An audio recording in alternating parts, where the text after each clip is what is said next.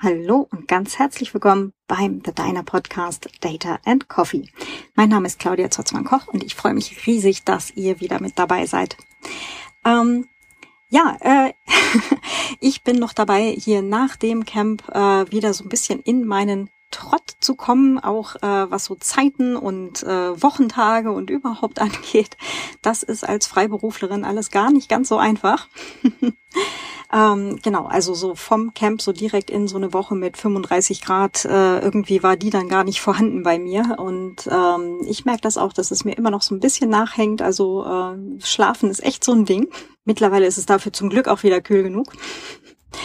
Äh, also zumindest nachts wird's wieder kühl, das ist sehr schön. Ähm, ja, ansonsten, äh, was ist so passiert in letzter Zeit? Äh, ich hatte ja berichtet, ich arbeite mich durch, Try Hack Me durch. Ich darf äh, Gasthörerin sein ähm, beim Wahlpflichtmodul äh, Pentesting äh, von der Nordakademie. Auch sehr lustig. ähm, wie Dinge sich manchmal so fügen. Äh, ist super spannend. Ähm, genau, und ähm, ja, ich, ich arbeite mich voran. Ähm, ich werde bei, bei Zeiten dann auch noch mal etwas mehr davon berichten. Äh, momentan ist das äh, alles noch gar nicht so berichtenswert.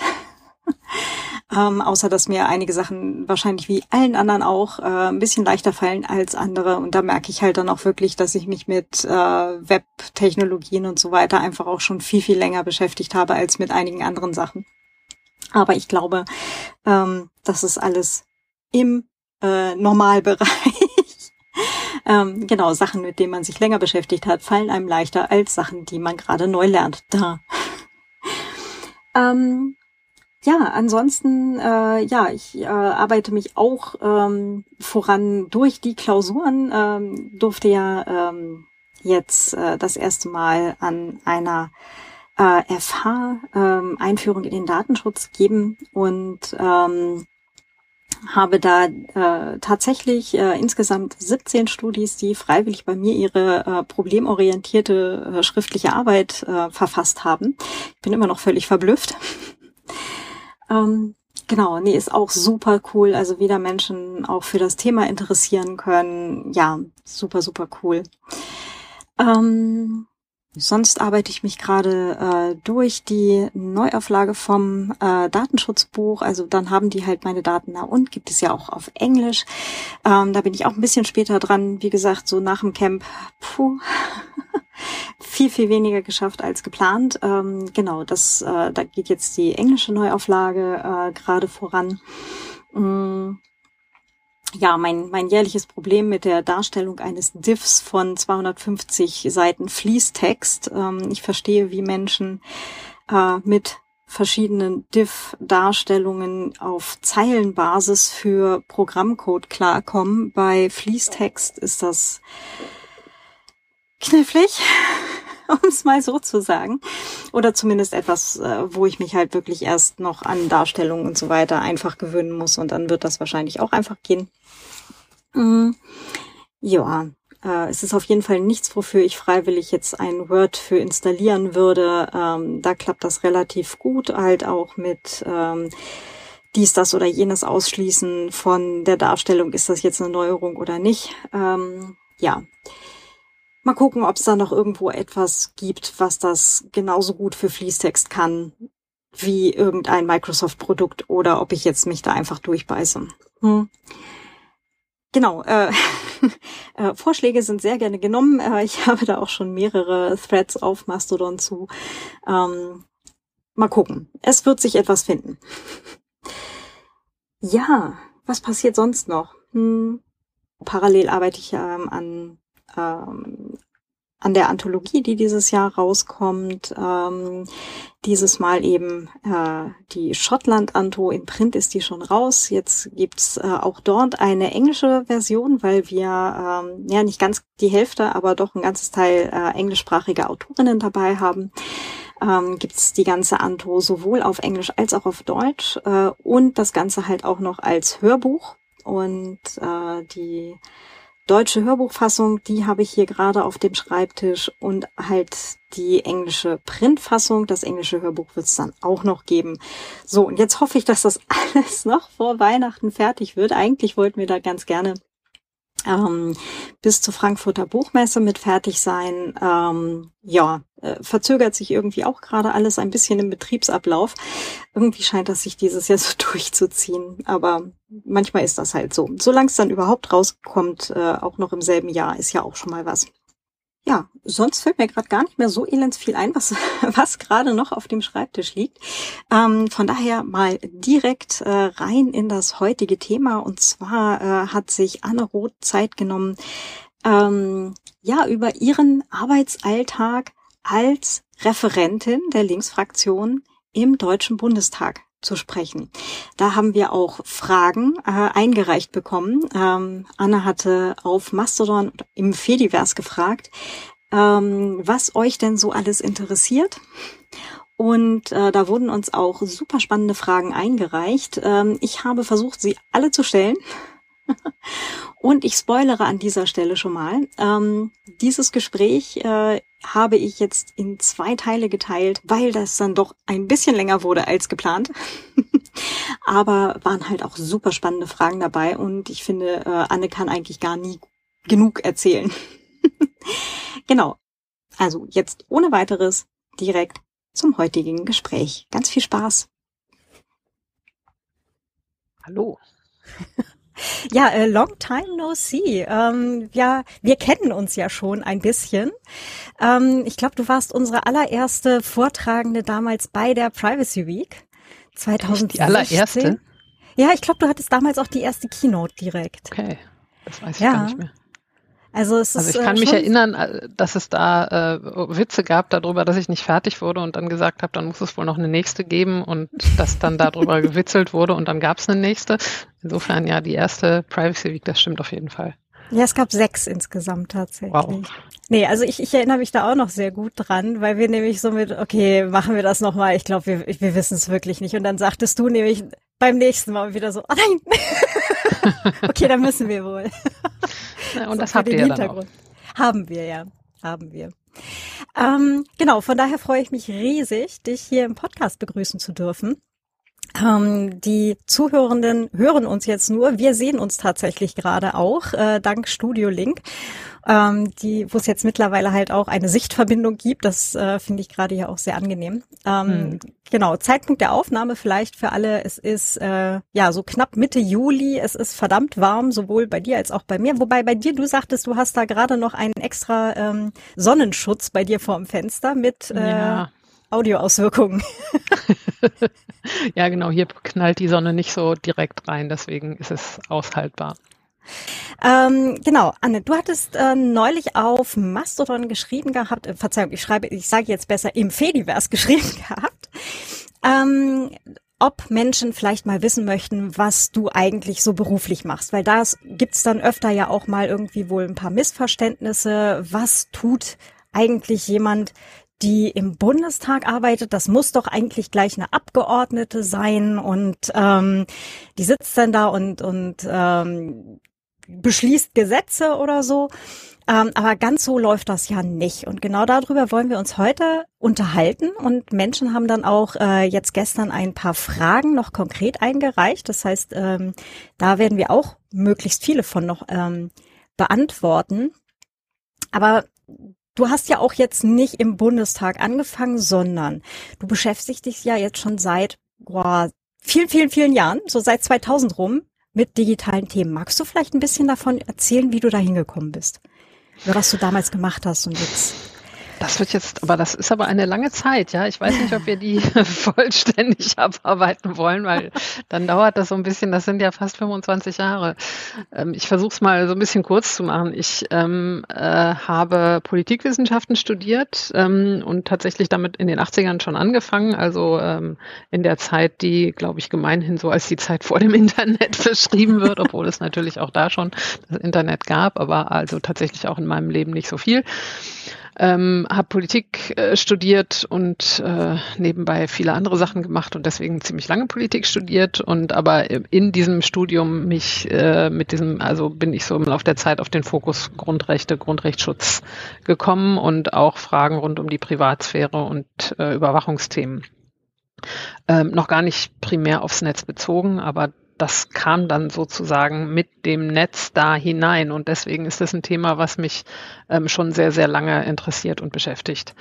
Ähm, und also ich erinnere mich, es gab damals ja immer so diese Witzelei, wenn du jetzt hier, äh, keine Ahnung, Bombe, Paket, Präsident sagst oder yeah. sowas, dann äh, geht's Klick in der, in der Telefonleitung damals noch. Ja, wir erinnern uns an diese schweren Hörer mit den Ringeldrähten dran. Ähm, das, genau, das äh, bezog sich zum Beispiel auf den Vorläufer im Grunde äh, der, der Snowden-Enthüllungen und, und der NSA-Überwachung, ein Projekt namens Echelon, das äh, in der EU ähm, von Geheimdiensten betrieben wurde, gemeinsam mit den USA und im Grunde so eine Art äh, Vorstufe dessen war, worüber Snowden dann gesprochen hat. Und da wurde eben bekannt beispielsweise, dass ähm, möglicherweise Telefonate, in denen solche Worte fallen oder E-Mails, ähm, die es ja Ende der 90er dann auch gab, in denen äh, solche Vokabeln drin sind, dass die dann zur Überwachung führen. Und dann haben alle so Witze drüber gemacht und das noch nicht so richtig ernst genommen. Und interessanterweise, und das ist einfach, glaube ich, ein historischer Zufall, ähm, gab es einen Untersuchungsausschuss äh, der EU genau zu diesem Echelon-Projekt Ende der 90er und der Abschlussbericht dieses äh, Projektes, der wurde wenige Wochen vor dem 11. September 2001 äh, im EU-Parlament vorgestellt, wo das sozusagen dann öffentlich bekannt wurde, was da eigentlich los war. Und das wurde dann das war ein kurzer, heftiger Aufreger und wurde aber komplett weggeschwemmt eben von, vom 11. September und, und allem, was dann mhm. kam. Und ähm, in dieser Zeit da war ich mit meinem Studium schon fertig. Ähm, und ähm, waren das aber eben Themen, die mich sehr beschäftigt haben. Erstmal sozusagen noch aus der nicht technischen und eher wirklich politisch äh, Grundrechte bezogenen Perspektive guckend. Und dann kam aber das Internet.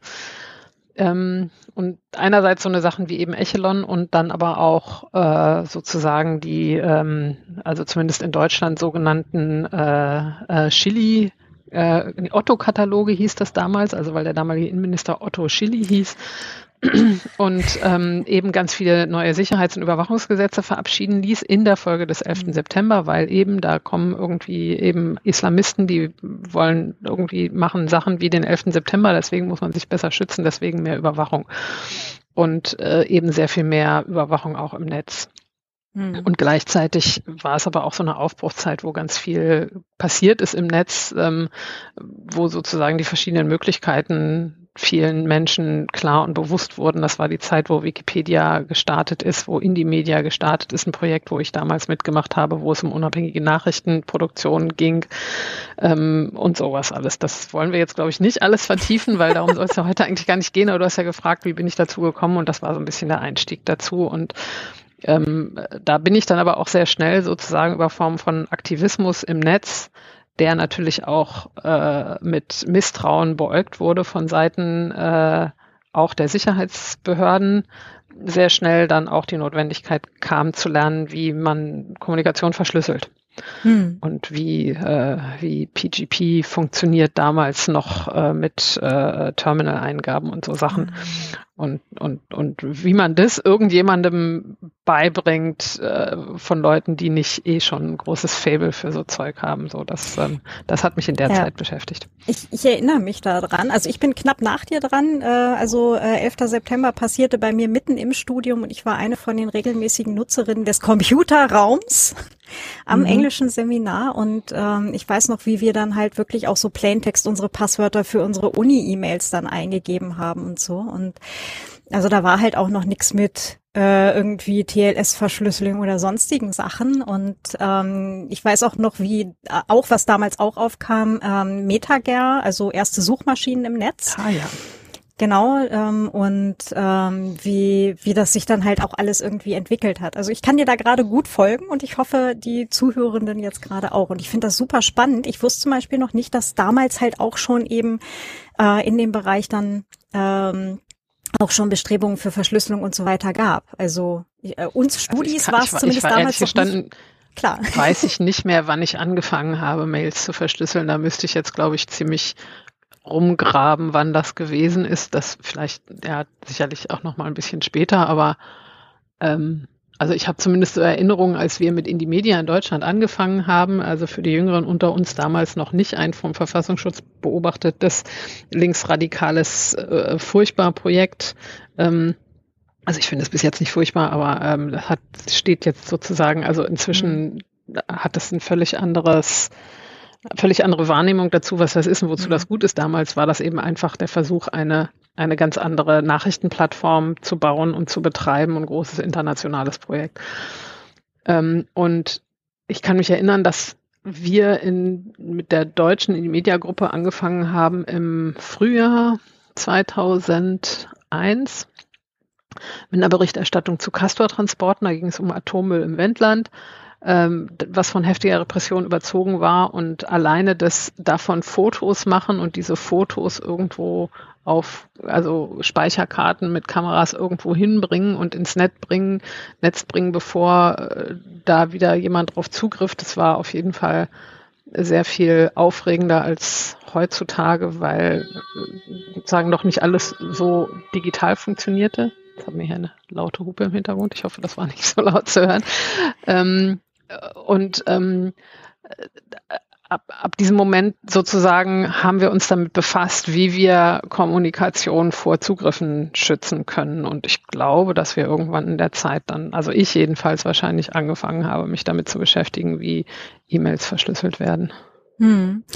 Und du schreibst ja auch selber, du hast dann auch äh, anderen Leuten äh, das Ganze vermittelt, digitale Sicherheit. Also gerade halt auch im Aktivismus-Kontext, äh, wie Menschen dann halt auch tatsächlich ähm, das selber anwenden können. Genau, das sozusagen, das kam, also ich, ich habe das ab dem Moment, wo ich es selber konnte, immer auch anderen beigebracht. Das ist, glaube ich, immer, das machen ja die meisten Leute so, wenn sie irgendwas äh, verstanden haben, wie es geht, das dann anderen Leuten zu zeigen. Und ich habe das dann aber als Job gemacht. Das ist dann aber, also da haben wir jetzt einen zehn Jahres Sprung drin. So, das, ähm, das war, glaube ich, ab 2012 mhm. habe ich für eine NGO äh, gearbeitet, die heißt Tactical Tech. Mhm. Ähm, und äh, die hat damals ein großes Projekt dazu gehabt, wie ähm, Menschenrechtsorganisationen im globalen Süden vor allen Dingen geholfen werden kann, ihre Kommunikation abzusichern ähm, in, in äh, wesentlich problematischeren politischen Umgebungen als jetzt hier Westeuropa.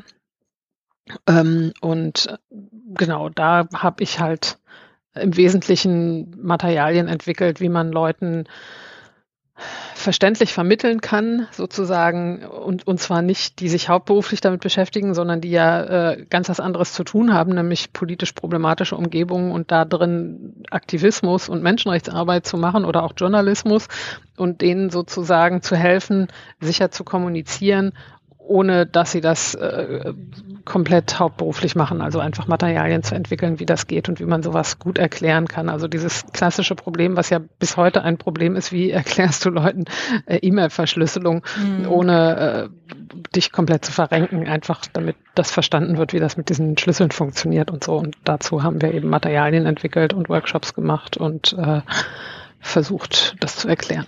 Hm. Äh, was Tactical Tech ja übrigens auch nach wie vor macht. Die haben ja nach wie vor sehr, sehr, sehr großartige Materialien auch, ähm, um Menschen eben zu erklären, was da gerade überhaupt alles im Hintergrund läuft. Ähm, waren auch äh, beteiligt an der DigiDick-Ausstellung, ähm, die letztes Jahr und dieses Jahr in St. Pölten war und die jetzt dann im November 2023 nach Graz geht äh, und dann halt auch Elevate-Partner sein wird. Also da werden ganz viele Ausstellungsstücke auch von Tactical Tech wieder da sein. Weiß ich jetzt, weil ich die Texte zu der Ausstellung geschrieben ah, ja, habe. Okay, ich verfolge das inzwischen nicht mehr so, weil ich da seit mhm. 2014 nicht mehr bin. Soweit ich das mitgekriegt habe, haben die sich so ein bisschen verschoben von, sagen wir mal, sehr hands-on vor Ort Leute unterstützen hin mhm. zu eher hier im, äh, äh, im Norden, Westen so Ausstellungen und so Erklärerei zu machen, was ähm, auch total notwendig und richtig und wichtig ist, aber ähm, glaube ich, dass da hat es so ein bisschen so eine Verschiebung gegeben und damals war das noch sehr viel mehr äh, so Workshops und hm. ähm, Sachen vor Ort. Hm. Was ja dann vielleicht auch zum Teil von Krypto-Partys und ähnlichen Sachen dann äh, vielleicht auch abgelöst oder ergänzt worden ist. So, die kam ja, glaube ich, dann so grob nach Snowden, ne? Ja, ich glaube auch, wobei ich jetzt nicht weiß, ob es im globalen Süden so eine große Krypto-Party-Bewegung gegeben hat. Ich persönlich bin äh, damals skeptisch gewesen, was die Krypto-Partys anging und inzwischen weiß ich nicht, also habe ich da, kann ich das nicht beurteilen, kann ich nicht sagen. Ich weiß nur, dass wir damals bei Tactical Tech uns sehr viel Mühe gegeben haben und sehr viel Zeit darauf verwendet haben, zum Beispiel darüber nachzudenken, was hindert eigentlich die Leute daran, sowas in ihren Alltag zu integrieren, weil das kennen, glaube ich, alle, dass man so einen Workshop macht, also ob, ob jetzt eine Krypto-Party oder du kannst auch einen Tagesworkshop oder du kannst auch einen Wochenworkshop machen, sowas haben wir damals gemacht, den Leuten total viel beibringen und wenn du zwei Wochen später nachfragst und benutzt du irgendwas davon, dann gucken die so ein bisschen betreten zur Seite und sagen, ja, ich habe es mir fest vorgenommen, aber ich bin nicht dazugekommen. Also faktisch sozusagen überhaupt kein Effekt. Und das hat dazu geführt, dass wir viel darüber nachgedacht haben, warum ist das so? Und was ist denn nötig, damit es den Leuten gelingt, das besser in ihren Alltag zu integrieren? Denn dieses Ich sollte mal und dann ein schlechtes Gewissen haben, das bringt ja niemandem irgendwas. Also das, mhm. das führt einfach zu nichts so. Das heißt, man muss sehr viel mehr darüber nachdenken, wie die Vermittlung eigentlich stattfindet und auch was eigentlich vermittelt wird und was die tatsächlich brauchen ähm, und wie das gestaltet sein muss. Und da habe ich zumindest damals bei den Krypto-Partys, dachte ich, dieser typische Workshop, wo man den Leuten irgendwie einmal E-Mail-Verschlüsselung, einmal Messenger-Verschlüsselung und einmal irgendwie eine verschlüsselte Cloud oder ich weiß nicht mehr genau, was da so der Dreisatz war, was damals vermittelt wurde, aber ungefähr so hm. glaube ich. Linux äh, aufsetzen, äh, einmal im Monat dann oder sowas oder einmal. Ja, genau. Also sozusagen, wenn man die Leute da einmal durchführt und sagt, das brauchst du, ohne genau zu gucken, was brauchen die eigentlich wirklich, das mhm. fand ich nicht sinnvoll. Also sozusagen reine Technikvermittlung, ohne über die Pädagogik nachzudenken. Also Pädagogik jetzt so ein bisschen in Häkchen, also sondern eher dieses, letztlich ist das äh, Threat Modeling, ja, also sozusagen, mhm. was ist die Bedrohungslage einerseits? Das kam da, glaube ich, zum Teil noch drin vor, aber auch nicht unbedingt, sondern es gab halt so, das braucht man so, das sind die Mindestsachen, die du können musst, damit du sicher bist, wo ich dann immer denke, ja, aber wovor jetzt? Also was genau ist das Problem? Ähm, und und ähm, das andere ist eben dieses, wie gelingt es Menschen in ihrem sowieso komplett vollen Alltag wo sie eh schon überfordert sind mit der Welt, wie sie ist, noch was Neues dazu zu packen. Hm. Was ist nötig, damit das passiert? Ähm, damit haben wir uns sehr intensiv beschäftigt. Es gab Leute, die haben nichts anderes gemacht, als sozusagen quasi Forschungsarbeit dazu, ähm, was eigentlich sowas wie eine Verhaltensänderung, und zwar eben auch eine digitale Verhaltensänderung bewirken kann. Und was mhm. dazu nötig ist, sich damit zu beschäftigen, um das dann in diese Workshops einzubauen. Ähm, und das finde ich, finde ich bis heute ist total ähm, also wird komplett zu, zu sehr unterbewertet, dieser Faktor. Dabei mhm. ist es, finde ich, total einfach, weil das wissen wir, glaube ich, alle aus unserem eigenen Alltag. Wie gehe ich denn mit neuen Tools um? Welche neuen Tools fange ich tatsächlich an zu benutzen und an welcher Stelle fange ich eigentlich wirklich an, meinen digitalen äh, Gebrauch zu verändern? Und wenn man darüber nachdenkt, und zwar sozusagen ehrlich darüber nachdenkt, dann kommen wir sehr schnell drauf, dass das Ich sollte jetzt aber einmal im Monat ein Backup machen, nicht funktioniert.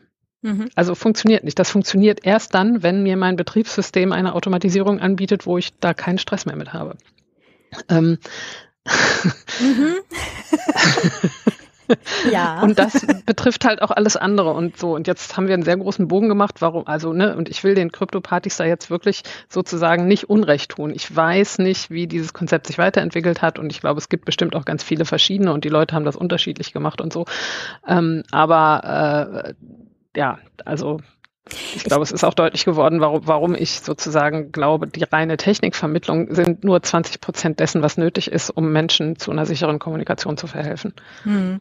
Und 60 Prozent passieren dann nämlich auch noch vorher, weil erstmal das Problem erkennen, dass es überhaupt eins gibt und erkennen, dass das überhaupt ein Thema für einen ist, ist ja dann eigentlich davor, bevor sie zu so einer Krypto-Party oder überhaupt zu so einer Veranstaltung kommen. Na, im globalen Süden ähm, ist den Leuten schon sehr deutlich, was mhm. das Problem ist. Also wenn du in einer repressiven Umgebung lebst, wo du, äh, sagen wir mal, ähm, als Journalistin oder als Frauenrechtsaktivistin oder als äh, irgendwie weiß ich nicht, dich mit ähm, Landraub oder so beschäftigst irgendwo gegenüber einem repressiven Regime, was äh, mit Begeisterung dein Büro stürmt und alle Daten rausholt von den Leuten, die sehr vulnerabel sind, mit denen du arbeitest. Also da, die Frage, die stellt sich da nicht so sehr, warum das nötig ist. Also hier hingegen ähm, ist das was anderes. Ja. ja. ja. Okay, da sagst du natürlich ein sehr wahres Wort, weil das ist, äh, glaube ich, ein Problem, mit dem wir uns gerade hier halt auch ähm, sehr, sehr schwer tun immer noch, dann halt auch in der Vermittlung letztendlich halt auch bei der Privacy Week und anderen Sachen, wo wir letztendlich die Leute erst da abholen können, wo sie halt schon ein Interesse entwickelt haben. Aber wenn, wenn du natürlich äh, in einem entsprechenden, in einer entsprechenden Umgebung lebst, ähm, die das halt eigentlich schon voraussetzt, dass du äh, dass dich irgendwie mit diesen Themen äh, auseinandersetzen solltest. Also alleine schon zu deiner eigenen Sicherheit, der Sicherheit deiner Familie und letztendlich auch dem, was du gerne kommunizieren möchtest, ähm, macht das natürlich einen deutlichen Unterschied, ja. Naja, oder je nachdem auch, was du machst. So, ne, wenn ich mir jetzt, sagen wir mal, angucke, so Antifa in Ostdeutschland, in vielleicht Sachsen, ich glaube, denen ist auch bewusst, warum sie ihre Kommunikation schützen müssen. Mm, und ich glaube, ähm, Fridays for Future beziehungsweise letzte Generation ja, hat es jetzt letzte dann, Generation, die, gelernt, ähm, ja. Also wobei ich weiß nicht, die, die haben ja auch so ein bisschen so einen anderen Ansatz und sagen, wir gehen total offen mit allem um, was wir tun. So, die können auch gerne unser Telefon, also ich weiß nicht genau, ob sie gerne wollen, dass ihre Telefone abgehört werden, aber ich hatte den Eindruck, die Journalisten waren deutlich entsetzter als die AktivistInnen, die das ja mit betroffen hat. Hm.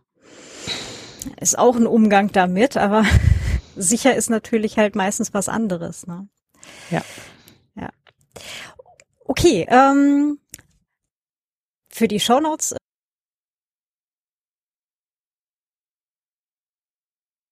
haben sich da auch theoretisch mit auseinandergesetzt, äh, wo man vielleicht äh, einhaken möchte, wenn man heute ähm, quasi auf solche Ressourcen zurückgreifen möchte zu den zu den pädagogischen Teilen. Also die jetzt vielleicht äh, sagen, oh, ich möchte eigentlich gerne mal wieder eine Krypto-Party machen, ähm, dann lese ich mir das doch total gerne mal durch, wie man das gut vermitteln müsste ich, kann. Müsste ich tatsächlich gucken. Also das das eine sind wirklich eher so fast akademische oder ziemlich akademische Papiere zu zu dieser Frage mit der Verhaltensänderung ähm, oder oder sozusagen der der Änderung von von Alltag und dem, was ich üblicherweise mhm. so tue. Und dann gibt es sicherlich auch Schulungsmaterialien, die versuchen, das so ein bisschen aufzugreifen, aber die schüttle ich mir jetzt auch gerade nicht aus dem Ärmel, da müsste ich dann mal gucken.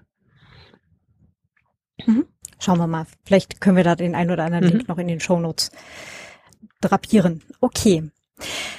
Gut, das heißt, zeitlich sind wir da jetzt gerade ungefähr wo? Du sagtest so grob 2014, 2016. Nee, 2012 bis 2014 habe ich bei Tactical Tech gearbeitet. 2014, ähm, ja. 2013 war Snowden, ähm, äh, mhm. was da so genau mitten reinfiel. Und ähm, genau, und dann gab es im Bundestag äh, dann äh, 2013 eine, eine Wahl und äh, nach dieser Wahl wurde beschlossen, einen Untersuchungsausschuss zu den Snowden-Enthüllungen einzusetzen. Und dann bin ich in den Bundestag gewechselt als Referentin für diesen Untersuchungsausschuss, der dann 2014 tatsächlich gestartet ist. Also ab 2014 war ich dann im Bundestag.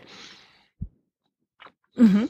Ähm, Ganz blöde Frage. Wie kommt man da hin? War das wirklich, ich bewerbe mich da auf den Job oder war das ein, ich kenne mich mit dem Thema aus, könnt ihr mich da irgendwie brauchen? Also das wäre jetzt gleich schon mal so Richtung, ähm, wie kommt man eigentlich in den Bundestag als Angestellte, freie Mitarbeiterin, wie auch immer. Wie war ähm, das? Also ich kann jetzt sagen, wie ich das gemacht habe. Und dann gibt es natürlich aber unterschiedliche Wege. Also der ganz klassische Weg ist, da gibt es Jobs, die werden ausgeschrieben und man bewirbt sich so. Das ist der übliche Weg. Das geschieht auch wirklich sehr häufig genau so. Ähm, und in dem Fall war es so, dass mir, glaube ich, ein Freund Bescheid gesagt hat, ähm, dass es den Untersuchungsausschuss gibt und äh, dass es da sicherlich auch einen Job gibt. Und ich weiß ehrlich gestanden nicht mehr ganz genau, ob ich mich dann bei denen gemeldet habe oder die sich bei mir, weil dann äh, tatsächlich es so war, dass äh, eine alte Bekannte, mit der ich schon zusammen studiert hatte, zu dem Zeitpunkt auch dort gearbeitet hat und damit sozusagen so eine Art Anknüpfungspunkt war, wie wir, also wie ich dann ähm, mit denen Kontakt hatte. Und dann gab es aber ein ganz normales Bewerbungsverfahren, da haben sich äh, sicherlich auch noch andere Leute beworben und äh, ich habe den Job dann eben gekriegt. Mhm. Cool. Und dann, also was war dann genau die Aufgabe? Weil ähm, du sagtest jetzt Referentin für den Untersuchungsausschuss. Was ist da konkret das, ja, die, die Jobbeschreibung, was ist die, die konkrete Arbeit? Ähm, ich, ich, ich will mal so ein bisschen vorwarnen, weil wenn wir jetzt anfangen, sehr detailliert einzusteigen, was eine Untersuchungsausschussreferentin macht und wie sich das gestaltet, dann geht das eine ganze Weile und das ist aber anders als das, was ich jetzt mache als Referentin, weil Untersuchungsausschussreferentin echt eine ziemlich spezielle Aufgabe ist. Also insbesondere, wenn es um Geheimdienste sich dreht, wie das ja in dem Fall so war. Und ganz grundsätzlich vielleicht mhm. äh, als Referentin einer Bundestagsfraktion, äh, was eben damals mein Job war und auch jetzt mein Job ist, ähm, äh, du hast das ja am Anfang so ein bisschen flapsig gesagt, bin ich eben nicht die Abgeordnete und ich irgendwie sitze nicht im Plenum und äh, stimme ab über irgendwelche Gesetzentwürfe, sondern bin sozusagen die Arbeitsebene, die das äh, mit begleitet und vorbereitet letzten Endes. Also, ähm, ich, äh, also es ist ganz lustig, weil das tatsächlich häufig von Leuten durcheinander geschmissen wird. Das geht mir, also jetzt nicht täglich so, aber das ist jetzt auch nicht völlig unüblich, dass Leute denken, dass ich die Abgeordnete bin, was, was ja nicht der Fall ist. Wo ich immer denke, das lernt man doch irgendwie in der Schule, wie so ein Parlament funktioniert und wer die Abgeordneten, also wer da gewählt wird. Aber, ähm, äh, aber natürlich, äh, das ist jetzt auch so eine totale Binnensicht. dass für mich ist das total schlüssig, dass es da Leute gibt, die da arbeiten und andere Leute, die eben die gewählten Abgeordneten sind. Aber das, äh, klar, erschließt sich von, also vor allen Dingen, wenn man da nicht so viel drüber nachdenkt. Jedenfalls. Ähm, äh, um das vielleicht ganz grob zu skizzieren, so ein Parlament besteht eben aus den Abgeordneten, die gewählt werden, ähm, auf unterschiedliche Art und Weise, wo wir jetzt nicht drauf eingehen werden. Und dann das sind die, die in den Geschichtsbüchern stehen, ja? Oder halt auch in den Politikbüchern, was, wo man halt lernt, so und so viele äh, ja, genau. werden da gewählt, aus so und ja, so vielen Machen wir jetzt nicht, machen wir jetzt nicht mit Ver Verhältniswahlrecht genau. und so. Ja. Ähm, und, und dann haben die Abgeordneten eben ähm, ihre eigenen Beschäftigten, das sind die sogenannten BüromitarbeiterInnen, also ihre eigenen. Das sind in der Regel zwei, drei, vier so in Berlin jetzt. Also ich rede jetzt von den Bundestagsabgeordneten. Ähm, und außerdem haben sie noch im Wahlkreis welche. Und daneben gibt es, also sind die Abgeordneten ja zusammengeschlossen in Fraktionen. Und diese Fraktionen sind auch nochmal eigene Entitäten, die eigene Beschäftigte haben für die gesamte Fraktion. Und ich bin jetzt eben Referentin nicht für eine Abgeordnete oder einen Abgeordneten, sondern ähm, für die Fraktion für ein bestimmtes Thema. Und damals war das dann der Untersuchungsausschuss und bin sozusagen dafür zuständig, die Fraktion zu beraten in allem, was dieses Thema betrifft ähm, und äh, damals den Untersuchungsausschuss zu betreuen und jetzt bin ich zuständig für den Digitalausschuss des Bundestages. Nicht alle Referentinnen haben ihren eigenen Ausschuss, den sie betreuen. Da gibt es dann auch nochmal unterschiedliche Aufgaben, aber bei mir ist das so. Das heißt, ich bin so ein bisschen ähm, die Schnittstelle zwischen dem Ausschuss als solchem äh, mit den anderen Fraktionen auch und unseren Abgeordneten. Also ich beobachte, ähm, was wird da demnächst auf der Tagesordnung stehen. Ich verhandle auch mit den ReferentInnen der anderen Fraktionen sozusagen die Vorbereitung. Das wird natürlich letztlich von den Abgeordneten selber entschieden, wie die Tagesordnung ist und wen sie da einladen und so. Aber das wird eben von anderen Leuten vorbereitet, die das schon mal vorbesprechen weil die Abgeordneten selber gar nicht die Zeit haben, sich da sehr lange mit zu befassen, äh, wie sie das untereinander ähm, ausklamüsern wollen, wen sie einladen oder so. Und das wird eben von Leuten mhm. wie mir mit vorbereitet, zum Beispiel. Mhm. Ähm, vielleicht auch noch mal, äh, das ist jetzt vielleicht auch eine eine Dummi-Frage, aber dafür bin ich ja genau. mit hier. ähm, was ist eine Fraktion versus was ist eine Partei oder ein ein Parteienverbund oder wie auch immer? Also was, wo genau oder wie genau setzen sich da die die Leute zusammen? Also ne, was eine Partei ist, da, muss ich jetzt nicht erklären, oder? Nee, nein, also Partei, Partei ist klar. klar. das sind das sind die Leute, die dann auch äh, irgendwie auf den auf diesen Listen, wo man halt hingehen kann, äh, alle äh, heiligen Zeiten und halt sein Kreuzchen machen kann. Äh, nee, nee, das ist nochmal was anderes. Also ähm, es gibt eine Partei, also eine Partei ist einfach irgendwie, ah. ne, das gibt irgendwie bei euch äh, in Österreich die SPÖ oder hier die SPD oder die Grünen oder die FDP und so weiter. Das sind halt Leute, die sich zusammenschließen, um gemeinsam politisch bestimmte Dinge zu erreichen.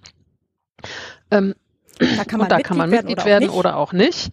Ähm, und dann ähm, so, also das ist das eine. Und dann gibt es mhm. äh, die Listen für die Wahlen. Das ist das, wo man dann hingeht und die Kreuzchen macht. Und da stehen in der Regel Parteimitglieder drauf, aber nicht unbedingt. Da können auch Leute draufstehen, die keine Parteimitglieder sind. Deswegen finde ich den Unterschied an der Stelle, also das spielt eine kleine Rolle.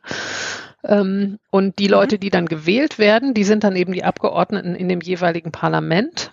Und üblicherweise schließen sich dann die, die gemeinsam auf der Liste, äh, in meinem Fall jetzt der Linken oder sonst der anderen Parteien ähm, stehen, schließen sich dann zusammen zu einer Fraktion. Also das ist sozusagen die Gruppe der Abgeordneten, die dann gemeinsam eben diese Fraktion im Parlament bilden und damit verbunden sind auch bestimmte Rechte ähm, und, und Möglichkeiten, die die da haben, weil dafür gibt es dann bestimmte Gelder, dafür gibt es ähm, die Möglichkeit, Beschäftigte anzustellen äh, oder aber auch jetzt parlamentarischer gedacht, Anträge zu stellen, ähm, bestimmte Formen von Fragen zu stellen und so weiter, wo was, was nur geht als Fraktion, das können einzelne Abgeordnete nicht ähm, oder nicht alles. So. Siehst du, und schon habe ich was dazu gelernt. Super. Perfekt. Bei mir ist nämlich der Politikunterricht auch schon so 25 Das ist ja wahrscheinlich Jahre bei her. den meisten und dann hat man ja vielleicht das auch nicht immer so konzentriert zugehört. Psst. Wobei ich hatte tatsächlich einen großartigen Politiklehrer, der war, der war wirklich, wirklich gut. Ähm, also da, bei, von dem habe ich mir noch einige Sachen gemerkt. Ähm, so, und wir hatten äh, in den eingereichten Fragen eine Frage, ähm, die jetzt eigentlich zum Beginn deiner Arbeit im Bundestag eigentlich gut passen würde. Ähm, jetzt muss ich sie nur wiederfinden, aber ähm, jemand auf Mastodon fragte, Hattest du irgendwie so ein, so ein Ehrfurchtsgefühl, als du da in dieses Gebäude rein bist? Hast du das heute noch manchmal oder äh, verfliegt das eigentlich total schnell dann so im Arbeitsalltag? Ähm, also ähm, Ehrfurcht glaube ich nicht.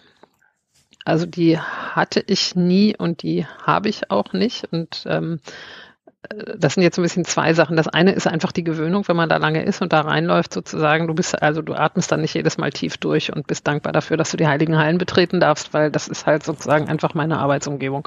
Das gibt sich dann irgendwann. Ähm, und äh, also ich habe Respekt davor, wo ich da bin. Äh, Respekt, würde ich sagen, trifft das auf jeden Fall. Und damit einher, finde ich, geht, und das finde ich auch gut, sich das gelegentlich zu vergegenwärtigen, ein Gefühl von Verantwortung ähm, dafür, jetzt nicht für jeden Kleinkram, den ich so mache, aber sozusagen zu realisieren, ich habe hier eine ziemlich, ja, nicht einzigartige, aber schon besondere ähm, Rolle darin, dass ich die Möglichkeit habe, in diesem Politikbetrieb da mitmischen zu können. Also wirklich sehr minimal jetzt für die kleinste Fraktion im Bundestag und da dann auch nochmal für ein Thema, was jetzt sozusagen nicht das größte Thema ist und, äh, und so weiter und so fort. Aber ja, doch, das ist schon so, dass ich ähm, gelegentlich ähm, das sich anders anfühlt als andere Jobs, die ich in meinem Leben vorher schon so gemacht habe, wobei die auch jeweils in sich, also auch Tactical Tech fand ich, ähm, eine, also das, da kam auch eine Verantwortung einher, wenn du versuchst, Leute vor wirklich massiver Gewalt zu schützen oder so. Das ist ähm, auch eine Form von, von äh, respektvollem Herangehen, was ich da auch gespürt habe, auf eine andere Art und Weise. So, das ist das eine. Und ähm, also was ich schon auch merke, ist äh, sozusagen mein, mein Büro ist in einem Neubau. Es gibt rund um den äh, Berliner Reichstag äh, eine ganze Menge Gebäude, die zum Bundestag gehören, wo eben die Büros drin sind und viele Sitzungssäle und sowas alles. Oder die Kantine, so einfach gibt's ja auch. Ähm, und das ist das eine, das ist ziemlich profan. Die sind jetzt auch nicht besonders, also naja, ich wollte jetzt gerade, die sind nicht besonders schön auf der anderen Seite sind wir, die natürlich viel besser ausgestattet als viele andere Arbeitsumgebungen.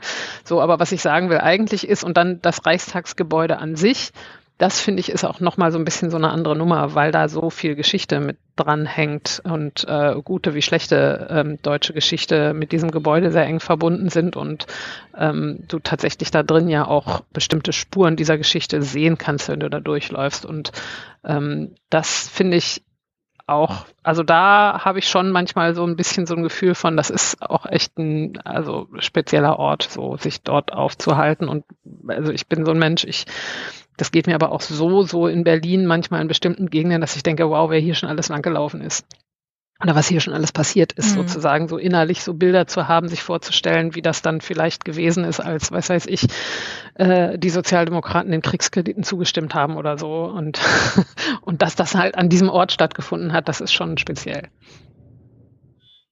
Hm.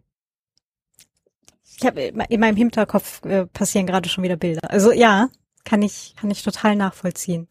Ähm, hast du ein, also jetzt ganz persönlich fragen und darfst auch gerne Nein sagen äh, oder halt möchtest du nicht beantworten, aber hast du einen Lieblingsplatz? Ähm, in, nee, das habe ich so nicht. Also äh, das hat auch damit zu tun, im Reichstag selber bin ich jetzt nicht so viel. Das, ähm, also der, der ist zwar groß, aber insgesamt sind da jetzt nicht so viele Örtlichkeiten, wo meine Arbeit äh, stattfinden kann. Das heißt, ich bin dann eher in anderen Gebäuden und das sind dann eben alles Neubauten. Und wie gesagt, ähm, das ist schon von der Ausstattung her unendlich viel luxuriöser, glaube ich, als viele andere Arbeitsausstattungen. Also ich habe da ein eigenes Büro. Es gibt eine äh, wirklich angenehm große Kantine, die im, in diesem gesamten Gebäudekomplex ist. Ähm, das ist auch nochmal so eine eigentlich echt ziemlich bizarre Situation, dass die ja alle miteinander verbunden sind, teilweise auch mit Tunneln. Also das hat den Nachteil, dass wir teilweise ähm, zu irgendwelchen Terminen relativ weit laufen müssen, aber andererseits eben auch können. Und zwar in so einer abgeschlossenen Welt, wo ja sonst erstmal niemand rein kann, ähm, zwischen verschiedenen Gebäuden durch irgendwelche Tunnel unter der Spree durch, gibt's auch Tunnel. Ähm, äh, und dann gibt's da verschiedene ähm, Einrichtungen wie eben Kantine, Kaffee, äh, so einen kleinen Laden, wo man irgendwie was zu essen kaufen kann. Es gibt eine riesige Bibliothek, es gibt da Sporthallen und sowas alles. Ähm, jetzt habe ich den Faden verloren, das wollte ich Genau, also das ist sozusagen eine, eine ziemlich also eine Arbeitsumgebung, die ähm, ja luxuriös ist. So. Ähm, das ist mir schon mhm. auch klar, dass das, ähm, dass das, ähm, also dass wir da viele Vorteile haben, die andere Leute in ihrer Arbeit so nicht haben. Also bis hin zu, also ich könnte vielleicht sagen jetzt, ne, also es gibt den einen Ort, den ich am liebsten habe, den habe ich nicht. Aber was ich zum Beispiel wahnsinnig cool finde, ist die Bibliothek. Die Bundestagsbibliothek ist riesig, die ist unglaublich serviceorientiert. Das heißt, man kann da anrufen und fragen, wenn man irgendwas Spezielles sucht. Die ist in einem Gebäude, das ist auf der anderen Spreeseite. Das heißt, da muss man also entweder oben rum dahin oder unter der Spree durch. Dann dahin und das dauert irgendwie zehn Minuten, bis man da ist. Aber es gibt auch eine Außenstelle, die ist dann in unserem Teil des Gebäudes und dann kann ich sagen, ich möchte das Buch gerne in die, in die, hier in die kleine Bibliothek geliefert bekommen und das machen die dann bis morgen. Ähm, und dann kann ich das da abholen oh. und dann kann ich mir alles kopieren, was ich will und das wieder zurückgeben oder das halt behalten. Und wenn ich das nicht zur Frist zurückgebe, dann kriege ich irgendwann eine Mail, wo drin steht, Sie müssen das Buch zurückgeben. Und dann sage ich ja. Aber die haben keine Möglichkeit, das zu sanktionieren. Also sozusagen, ich gebe die dann schon auch zurück. Aber also das gibt es in keiner anderen Bibliothek, dieses, dass du da im Grunde auch sagen kannst, ja, pf, ist mir egal, ohne dass irgendwas passiert.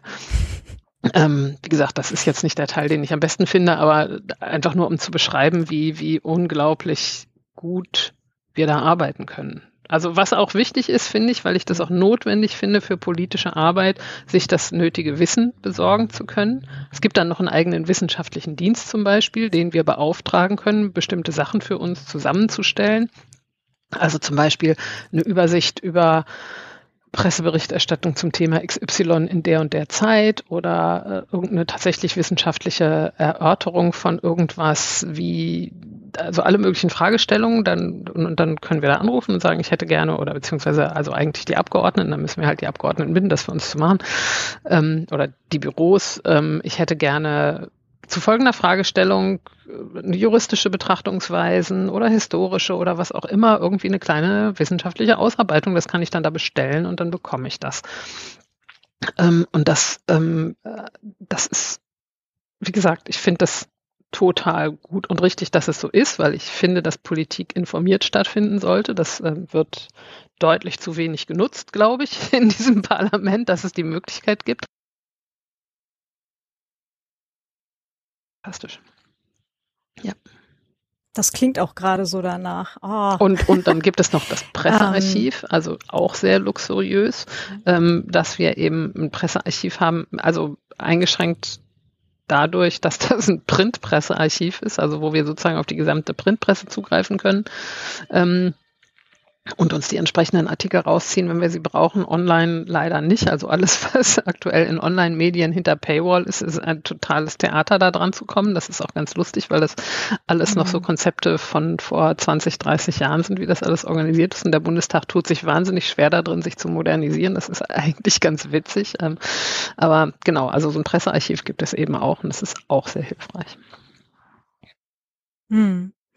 Äh, es klingt so ein bisschen nach zum ähm, von der Umgebung her nach dem, was man von von so Tech-Campussen äh, irgendwie hört. Somit äh, die Angestellten haben da alle Möglichkeiten mit, Sporthalle mit, äh, Essen mit, äh, irgendwelchen Möglichkeiten. In dem Fall jetzt dann halt mit einer eigenen Bibliothek und äh, vielen Möglichkeiten auf Wissen zurückzugreifen.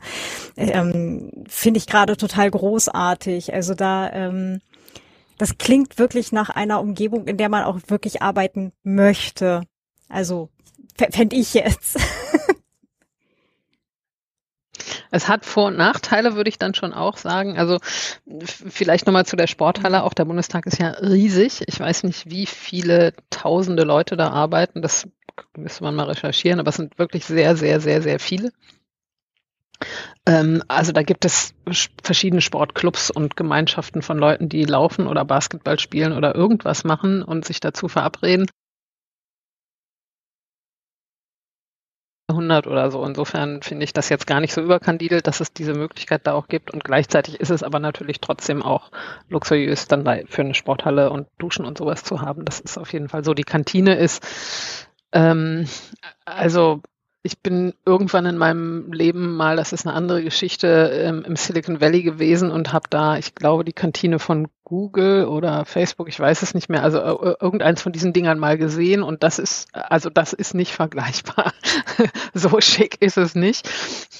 Das ist schon eher so eine, so eine gute normale Kantine, das Essen ist nicht so wirklich spektakulär toll und auch da, also aber auch da würde ich sagen, gibt total viele Leute, die da arbeiten, die mit Begeisterung über die Kantine herziehen, weil das so schlimm wäre, wo ich dann sagen würde, naja gut, aber es gibt irgendwie fünf verschiedene Essen und es gibt ein Salatbuffet und es gibt irgendwie äh, zehn verschiedene Getränke, äh, also da, also finde ich, geht es uns jetzt nicht so schlecht. Mhm. So. Es klingt auf jeden Fall besser als äh, was, was ich aus der Unimensa kenne. Ja, das ist mit Sicherheit so, glaube ich. Ja. Ist leider auch also gar nicht so günstig, aber ja, na egal. Also das ist vielleicht ja. jetzt nicht so sehr das Thema für heute. Auf der anderen Seite verdienen wir ja auch nicht schlecht. Ja. Genau, und da kommen wir zu einer weiteren Frage, die eingereicht wurde, und zwar zum Thema Jobsicherheit. Da hatte jemand gefragt auf Mastodon äh, oder im Fediverse, ähm, wie sieht das da mit dieser Jobsicherheit aus? Mitarbeiter der äh, Mitarbeiter der Mitglieder des Bundestags, in abgekürzt, mhm. herzlichen Dank, werden, ähm, werden sofern, sofern die Person weiß, entlassen, wenn die Mitglieder des Bundestags ausscheiden. Wie ist das bei Rücktritt? Äh, ist das dann halt auch nur ein Arbeits-, also ein normales Arbeitsverhältnis oder ist das irgendwie juristisch auch ungewöhnlich? Das habe ich jetzt nicht verstanden. Wie ist das mit dem Rücktritt? Ähm, fangen wir vielleicht, fangen wir vielleicht am Anfang an. Also mhm. ähm, wie sieht das aus, wenn sich halt ähm, in einer Partei oder in der Fraktion etwas ändert an der Zusammensetzung äh, der Bundestagsmitglieder? Ähm, ich weiß noch, äh, wir wollten ja eigentlich hier diese diese Folge früher aufnehmen und dann passierten Dinge mit Sarah Wagenknecht und du schriebest ähm, damals auch im Fediverse, na mal gucken, ob morgen hier noch alle ihren Job haben. Mhm. Und ähm, das ist, also da bin ich auch äh, über die letzten Monate, Jahre öfter mal so drüber gestolpert mit diesem, ja, und plötzlich haben zig Leute irgendwie ihre oder auch äh, hunderte Leute ihre Jobs da verloren. Magst du da vielleicht mal kurz ausführen, wie das passiert? Mhm. Ähm, ich finde es eigentlich relativ offensichtlich, aber äh, verstehe auch sehr gut, dass das von außen nicht so offensichtlich ist. Also wenn gewählt wird, dann scheiden natürlich eine Reihe von Abgeordneten aus dem Bundestag aus und andere kommen rein. Manchmal ganze Fraktionen auch, hat es auch schon verschiedentlich gegeben. Oder ganz neue kommen rein. Und entsprechend sozusagen verschwinden dann natürlich auch die Mitarbeitenden dieser Abgeordneten, also die direkten Angestellten der Abgeordneten in diesem Büro ähm, die sind dann ihre Jobs los, weil ihre Arbeitgeberin gibt's dann halt nicht mehr. Die Abgeordnete ist dann keine Abgeordnete mehr. Entsprechend hat sie keine Beschäftigten. Ich weiß nicht, ob es Leute gibt, die entfristete Verträge in Abgeordnetenbüros haben, aber es ist natürlich allen Leuten, die da arbeiten, klar, dass äh, bei der nächsten Wahl sein kann, dass der Job weg ist. Das ist sozusagen Teil von Politikbetrieb, wenn äh, Wahlen und äh, sozusagen Demokratien äh, die Grundlage davon sind ähm, dass dann sich die Zusammensetzung von Parlamenten verändert und entsprechend auch die Leute, die da arbeiten, äh, nicht eine Garantie haben, dass sie dann da weiterarbeiten können, weil, weil die Arbeitgeberin gibt's ja da nicht mehr. Und das ist sozusagen einerseits so für die Abgeordneten und die direkten Beschäftigten dort und auf der anderen Seite eben, hatte ich ja schon erklärt, gibt es die Fraktionen, die meistens weiter bestehen, aber nicht immer. Also wenn die ganze Fraktion rausgewählt wird, weil unter fünf Prozent, dann, ähm, dann, dann sind auch, also dann ist auch da die Arbeitgeberin weg und es gibt keine Beschäftigten mehr und alle sind ihren Job los. Ähm, und äh, genauso ist es aber eben auch in der Größenveränderung. Also nach jeder Wahl logischerweise werden manche Fraktionen größer und andere werden kleiner. Und das wirkt sich natürlich auch auf die Zahl der Beschäftigten aus, weil das Geld, was die Fraktionen zur Verfügung haben, um Beschäftigte einzustellen, das hängt ja von ihrer Größe ab. Und entsprechend äh, davon dann eben auch, wer weiter beschäftigt werden kann, ja oder nein. Und das ist, glaube ich, natürlich allen Leuten, die da arbeiten, klar. Also wenn du dich entscheidest, in einem Parlament zu arbeiten und jetzt nicht, sagen wir mal, bei der Bundestagsverwaltung angestellt bist, was nochmal ein anderer Arbeitgeber ist in diesem Konglomerat. Also es gibt ja auch eine Verwaltung, die den Bundestag verwaltet und die ist gar nicht klein und die Jobs, die sind, ähm, die sind natürlich sicherer. Zum Beispiel ähm, in der Bibliothek. Zum Beispiel in der Bibliothek. Genau. Ähm, die, die bleiben halt, aber wer für die Fraktionen arbeitet, weiß ganz genau, das kann sehr gut sein, dass äh, nach der nächsten Wahl ich da nicht mehr arbeiten kann. Mhm. Genau. Und ähm, das ähm, gibt aber also Verträge, die sind befristet. Ähm, und es gibt Verträge, die sind unbefristet, weil bestimmte Jobs zum Beispiel, solange die Fraktion als solche existiert, unbedingt nötig sind. Ähm, also bestimmte äh, weiß ich nicht, die Öffentlichkeitsarbeit, dann die sogenannte parlamentarische Geschäftsführung, also die Leute, die ähm, alles an Arbeit erledigen, was äh, zur Organisation des Ablaufs des äh, Plenums zum Beispiel nötig ist, also wie da die Tagesordnung zustande kommt oder dass die Abgeordneten mit den nötigen Unterlagen versorgt werden, was, äh, worüber sie abstimmen müssen und wie sie da abstimmen müssen, also ne, was ihnen jetzt niemand sagt, aber was sozusagen auch nochmal, die verständigen sich darüber untereinander, aber trotzdem gibt es Leute, die das dann nochmal aufschreiben und sozusagen handlich so zusammenstellen, dass die Leute, die im Plenum sitzen, dann wissen, ah, hier der Antrag XY, da wird jetzt zugestimmt oder abgelehnt oder so. Also so Leute, die werden halt, die sind halt immer nötig, die haben dann zum Teil eben auch unbefristete Verträge und ich, äh, das ist übrigens auch so, das kann ich jetzt nicht pauschal für alle Fraktionen sagen, weil ich glaube, dass die unterschiedlichen Fraktionen solche Sachen unterschiedlich handhaben. Da kann ich jetzt nur für die Linke sprechen. Und da ist es zum Beispiel so, dass Leute, die ähm, sogenannte politische Beschäftigte sind, also zum Beispiel die ReferentInnen, die für die politische Zuarbeit äh, da sind, die haben in der Regel befristete Verträge. Mhm. Ähm, genau. Und ist das so, dass quasi gleich am nächsten Morgen das Beschäftigungsverhältnis endet oder ist das dann oder halt dann irgendwie zum Ende der Woche, dass man noch das Büro räumt oder ist das dann eher so zum Ende des Monats oder ähm, also unterschiedlich. die Beschäftigten der Abgeordneten, die, also da hängt das an dem Abgeordnetenstatus tatsächlich. Und der Abgeordnetenstatus, die sind Abgeordnete, bis sich das neue Parlament zusammengesetzt hat. Also in der Regel wird irgendwann im September äh, der Bundestag gewählt. Und ähm, dann äh, wissen die in der Regel am nächsten Tag, wer reingekommen ist und wer nicht. Und an, an verschiedenen Stellen ruckelt es noch so ein bisschen, wo das irgendwie so zurechtgerutscht wird. Und dann gibt es eine hinter den Kulissen eine große Aufregung, weil dann sind Leute, die sitzen irgendwo in Posemuckel und wissen, oh Gott, ich bin jetzt Bundestagsabgeordnete oder haben vielleicht auch schon damit gerechnet. So, und dann und, und was passiert jetzt? Und dann fahren die halt nach Berlin und werden da begrüßt und kriegen da einen Ausweis und und so weiter und so fort. Ähm, und äh, dann gibt es ganz viele Leute, die ganz viel arbeiten und sortieren so Büros und Zeug. Wie geht das jetzt alles administrativ? Und irgendwann im Oktober setzt sich dann der Bundestag, das erste, der neue Bundestag das erste Mal zusammen. Also dann findet eine erste Plenarsitzung mit diesen Abgeordneten statt und dann ist der Bundestag zusammengesetzt und ab dem Zeitpunkt sind die alten Abgeordneten keine Abgeordneten mehr. Und ab dem Zeitpunkt sind auch ihre Mitarbeitenden, also wenn die nicht mehr drin sind, keine Mitarbeitenden mehr. Das wissen die natürlich in der Regel vorher.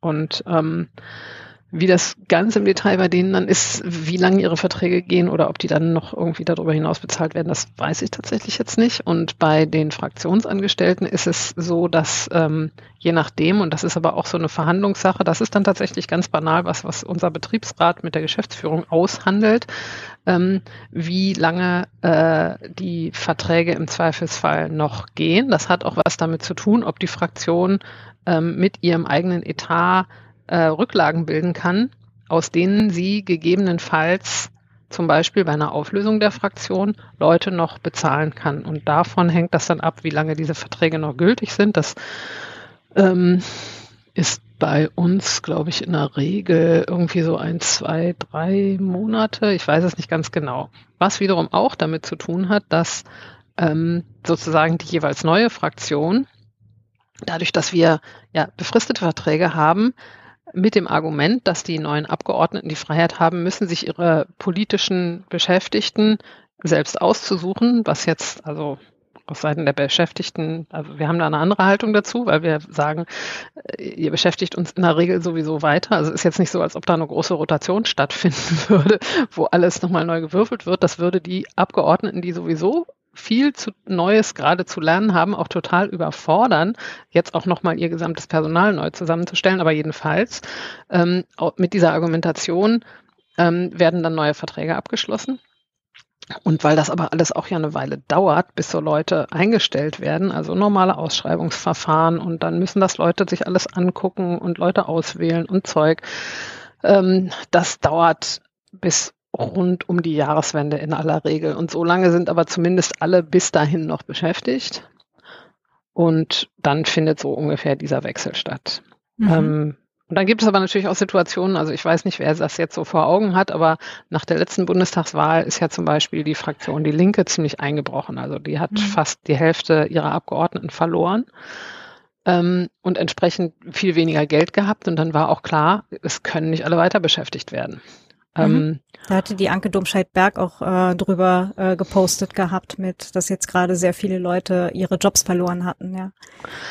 Ja, das ist ein Stück weit sozusagen, da, da, also da, einerseits die Abgeordneten Beschäftigten, mhm. also auch von Leuten, die, glaube ich, auf Listen standen und damit gerechnet hatten, dass sie im nächsten Bundestag wieder sein werden, die durch das schlechte Ergebnis dann eben nicht mehr drin waren. Das ist dann teilweise eben auch einfach überraschend, ähm, wie das letztlich dann ausgeht. Ähm, und auf der anderen Seite aber eben die Fraktionsbeschäftigten. Ähm, und da musste dann eben auch reduziert werden. Und das ist ähm, also einerseits ein Prozess, wo man sagen würde, naja, so, so ist halt der Politikbetrieb, ja. Also Wahlen gehen unterschiedlich aus. Manche werden größer, manche werden kleiner. Das, das ist irgendwie logisch, dass das dann so ist. Und konkret im individuellen Fall ist es natürlich aber trotzdem wahnsinnig schmerzhaft für alle Betroffenen. Also sozusagen, dass, dass wir das wissen, dass das passieren kann, das ändert ja nichts daran, dass das scheiße ist, den Job zu verlieren. Das ist ähm, richtig. ja. ähm, und, und aber trotz, also sozusagen, das ist halt einfach so ein normaler Bestandteil von, von diesem parlamentarischen Politikbetrieb, dass das so ist. Und ähm, das ist natürlich auch nochmal, also für die Betroffenen sage ich jetzt mal, besonders unangenehm, weil, ähm, weil das eben keine, sagen wir mal, Arbeitgeberin ist, die die immer gleich ist und deswegen mit bestimmten Verfahren schon eingeübt ist und dann geht das relativ schnell, sondern du hast dann halt eine neue Fraktion aus, in dem Fall, ich glaube, 39 Abgeordneten, davon die Hälfte neu die entscheiden sich natürlich nicht innerhalb einer Woche, wen sie rausschmeißen und wen nicht. Also ne, das mhm. ist jetzt nicht einfach eine Geschäftsführung von drei Leuten, die das dann relativ zügig entscheiden können und selbst da ist das schwierig, sondern das ist ein total langwierig mühsamer Verhandlungsprozess. Wer kriegt jetzt noch eine eigene Referentin und wo gibt es dann vielleicht für welches Thema gibt es keine Referentin mehr? Mhm. Ähm, oder wo wird dann gekürzt? Kürzen wir bei der Öffentlichkeitsarbeit oder kürzen wir bei keine Ahnung der Buchhaltung oder so? Mhm. Ähm, und, und das, äh, das hat natürlich ziemlich lange gedauert, weil das, weil das eben nicht einfach ist. Und ähm, das ist dann für die Betroffenen natürlich auch nochmal besonders furchtbar, weil du dann halt monatelang da sitzt und nicht genau weißt, wie es weitergeht. Hm. Ähm, hast du da gerade ein Beispiel einfach für ein für ein Thema, das äh, jetzt vielleicht eine Referentin hat oder vielleicht jetzt gerade keins keine mehr hat? Ähm, da müsste ich nachgucken. Also es sind, ähm, ich glaube, es ist schon mit sehr viel Mühe darauf geachtet worden, dass da nicht so ein großer Cut gemacht wurde. Ähm, sondern da sind teilweise zum Beispiel, also das hat es auch gegeben, dass dann so Arbeitsgruppen und eine Fraktion, die Abgeordneten sind in, in, Gruppen organisiert, die thematisch ähnliche Themen haben und entsprechend auch die Mitarbeitenden gehören auch mit zu diesen Arbeitsgruppen. Also so eine AG Wirtschaft oder AG Digitalpolitik besteht aus den Abgeordneten und den BüromitarbeiterInnen und den Fraktionsbeschäftigten zu dem Thema. Und ähm, da hat es teilweise auch äh, Beschäftigte gegeben, die gesagt haben, statt dass ihr von uns dreien, die für das Thema zuständig sind oder für den und den Ausschuss, ähm, einen rausschmeißt, gehen wir alle auf eine Zweidrittelstelle und bleiben aber alle drei. Sowas hat es auch gegeben. Mhm. Nicht oft, weil äh, ja, weil das auch echt eine schwere Entscheidung ist, dann zu sagen, ich äh, gebe von meinem Geld ein Drittel ab. Mhm. Aber das hat es gegeben zum Beispiel. Oder äh, dann natürlich im Laufe der Zeit wird es deutlich, dass bestimmte Leute sowieso gehen wollen. Oder natürlich gucken sich in so einer Phase des Umbruchs Leute auch um, ob sie irgendwo anders dann weiterarbeiten. Und Leute gehen in Elternzeit und was nicht alles. Ähm, also wobei die Stellen dann ja bleiben. Aber ähm, ich glaube, es sind von den inhaltlichen Stellen nicht so viele weggefallen und gleichzeitig ähm, aber auch andere Stellen schon. Aber das, also das habe ich jetzt nicht mehr so richtig präsent im Kopf, mhm. wie, wie das gemacht wurde. Also ich ähm. ne, habe offensichtlich Glück gehabt, ich bin noch da. habe mich da sehr drüber gefreut. ja. ja. wobei du äh, bist ja jetzt dann auch die Referentin, ne? Also Netzpolitik ist ja auch dann wirklich äh, und und äh, alles, was so Digitalthemen letztendlich betrifft, ähm, ist ja jetzt dann auch ein Thema, das so schnell nicht weggehen wird. Ich meine, gut, das sind die meisten anderen Themen wahrscheinlich auch nicht, aber ähm, wo jetzt dann halt auch mit allem, was jetzt gerade in der Welt passiert, also auch in der digitalen Welt, ne, also mit ähm, letztes Jahr haben wir noch über NFTs und Blockchain gesprochen, jetzt ist plötzlich KI in und äh, auf vielen PowerPoint-Folien zu finden, äh, aber halt auch tatsächlich ähm, in der Bevölkerung tatsächlich schon relativ schnell angekommen auch. Äh, also ChatGPT ähm, äh, sei äh, Dank in Anführungsstrichen jetzt gerade dafür. Aber ähm, magst du vielleicht ein bisschen von so einer Arbeitsgruppenarbeit oder was da wirklich viel deines Arbeitsalltags dann auch ausmacht, ein bisschen erzählen? Mhm. Ähm, und, und davor würde ich vielleicht noch mal kurz was anderes auch erzählen wollen, aber sozusagen die, wie diese eigentliche Arbeit im Alltag aussieht, ja klar, das sollte auf jeden Fall auch Bestandteil dieses Gesprächs sein. ähm, weil du sagst, irgendwie Netzpolitik oder wie das ja jetzt neudeutsch heißt, Digitalpolitik, das wird nicht mehr weggehen. Das ist auf jeden Fall ganz offensichtlich richtig. Ähm, und gleichzeitig ist es aber auch so, und das ist, glaube ich, das hilft, wenn man versucht, Bundestag zu verstehen, dass ähm, also Digitalpolitik ist ja ein total krasses Querschnittsthema. Das klebt halt überall mit dran. Es gibt inzwischen kein Politikthema mehr, wo es keine digitalen Aspekte gibt. Und äh, Bundestag ist aber ähm, hierarchisch, also auch thematisch hierarchisch organisiert. Also so Querschnittsthemen sind da schlecht abzubilden. Und das hat damit mhm. zu tun, dass der Bundestag in, in seiner, wie er seine Arbeit organisiert, nämlich in Ausschüssen, die für bestimmte Themen zuständig sind, einerseits ähm, sozusagen das spiegelt, was die Bundesregierung an wie die Bundesregierung sich organisiert, also wo es ja bestimmte Ministerien für dies, das und jenes gibt, wo sich die Zuschnitte auch immer mal ändern, je nachdem, wie die Koalition das so macht. Also ähm, ist irgendwie der Verbraucherschutz im Justizministerium oder ist der Verbraucherschutz im Umweltschutzministerium und so weiter. Mhm. Mhm. So eine Sachen, das, da wird immer hin und her geschoben, auch äh, wie die Koalitionen sich untereinander da verständigen, wer was haben will.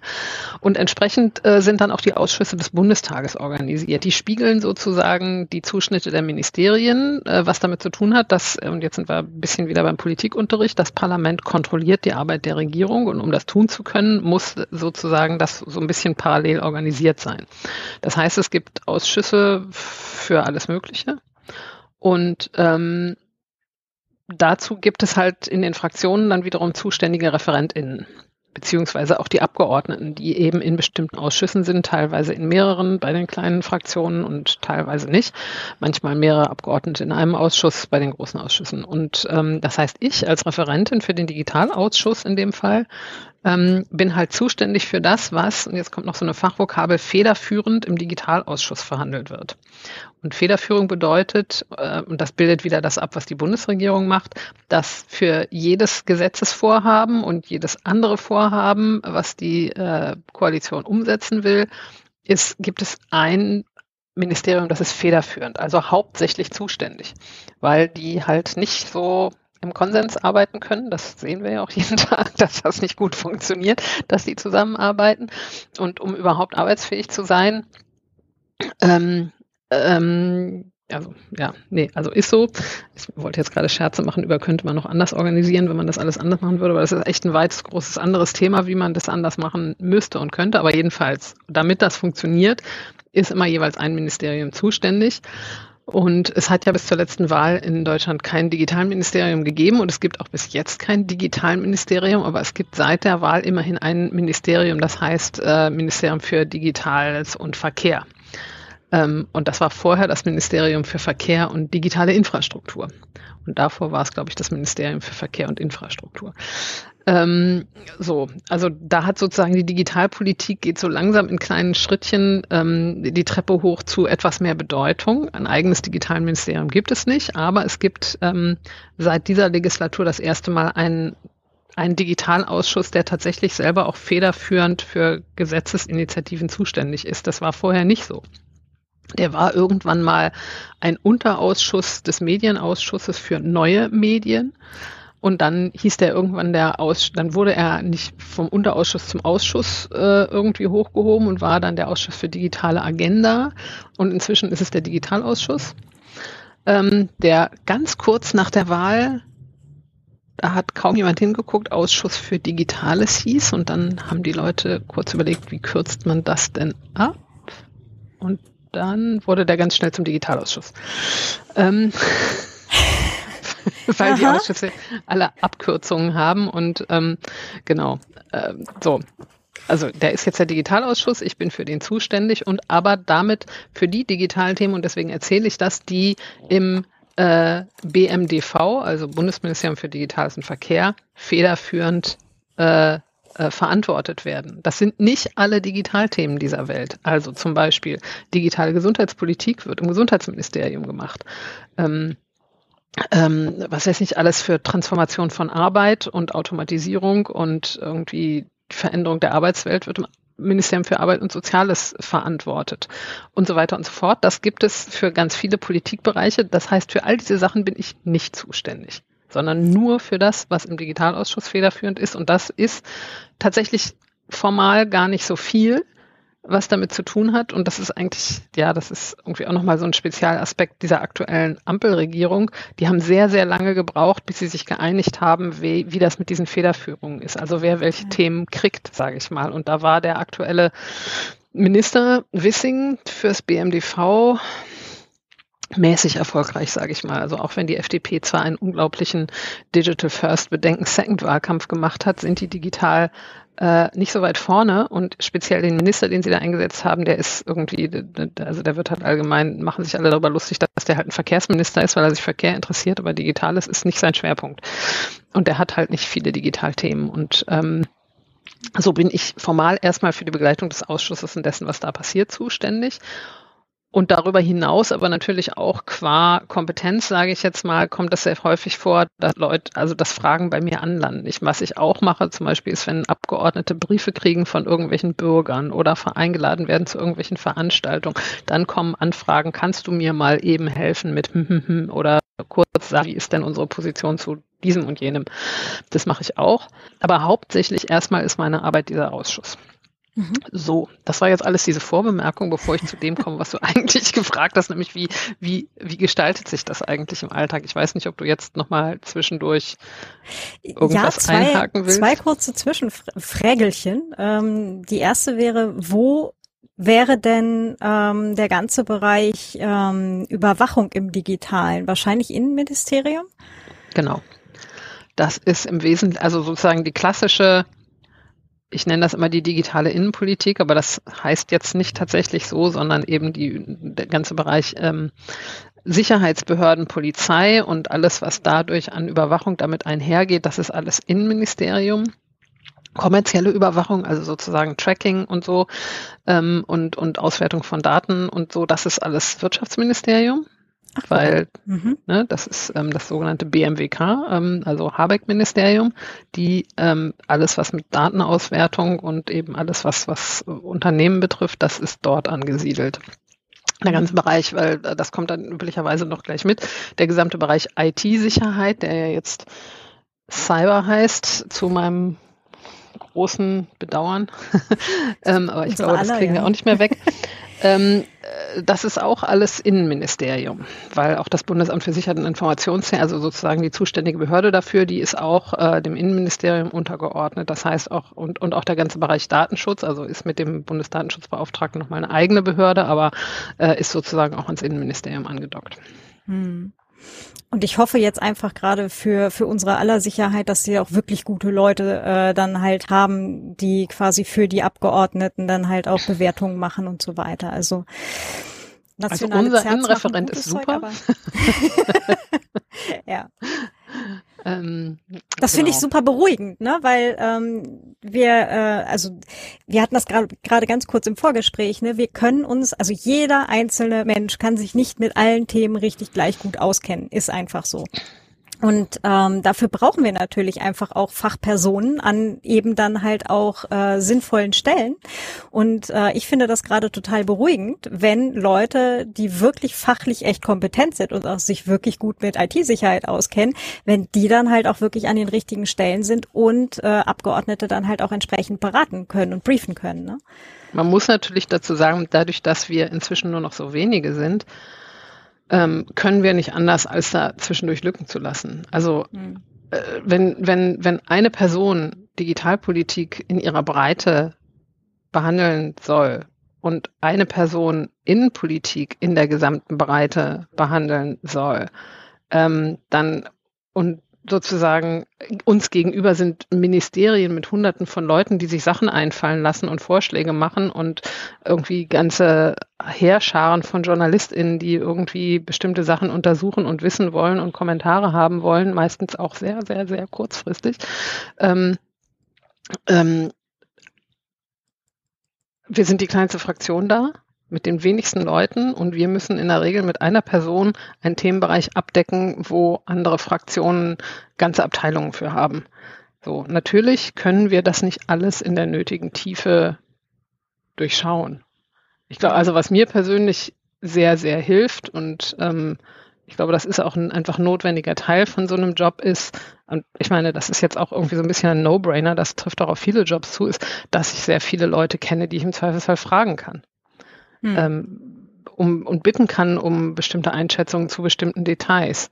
Und es ist natürlich wahnsinnig wichtig, dass es da auch eine lebendige Zivilgesellschaft gibt, die sich mit bestimmten Fragen befasst und im Zweifel nochmal sehr viel genauer durchschaut und äh, manchmal auch sozusagen proaktiv auf uns zukommt und sagt irgendwie zu dem und dem Thema, übrigens finden wir das und das und dafür sind wir dann natürlich sehr, sehr dankbar.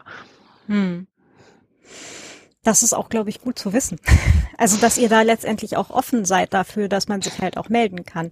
Ähm, weil so von außen ne, ist es ja immer so ein so, hm, das ist jetzt, darf man sich da melden? Ich meine. Unbedingt. Ja, also das ist schon, schon eher ähm, gefühlt häufig, wahrscheinlich auch völlig zu Unrecht, aber äh, wie es halt auch manchmal ankommt, äh, eher so, so eine Elfenbeinturm-Geschichte und die tun dann halt äh, Dinge und dann passiert Magie und am Ende kommen Gesetze raus. ähm, und ähm, da jetzt halt dann auch zu hören, nee, wir freuen uns auch äh, über, über Hinweise aus der Zivilgesellschaft, ne? Und halt auch wahrscheinlich von vielen NGOs, die sich irgendwo ähm, mit den Themen auseinandersetzen, äh, finde ich gerade halt. Ich glaube, also gefühlt würde ich sagen, den meisten NGOs ist das schon etwa in etwa klar, weil ich mhm. meine, es gibt ja auch unendliche Massen von Veranstaltungen ähm, und, und Zeug, wo, wo man sich irgendwie ständig begegnet, also sei, also angefangen bei so Sachen wie CCC-Kongressen bis hin zu Fachkonferenz zu Schlag mich tot. Ähm, ich glaube, das Problem sozusagen, und das ist dann auch schon wieder beidseitig bei den NGOs, ist dadurch, dass die meisten Leute dort ja ehrenamtlich Sachen machen. Also jetzt nicht alle, es gibt natürlich auch NGOs mit Beschäftigten, das ist je nachdem so ein bisschen unterschiedlich, aber äh, in aller Regel jetzt auch nicht wahnsinnig üppig finanziert.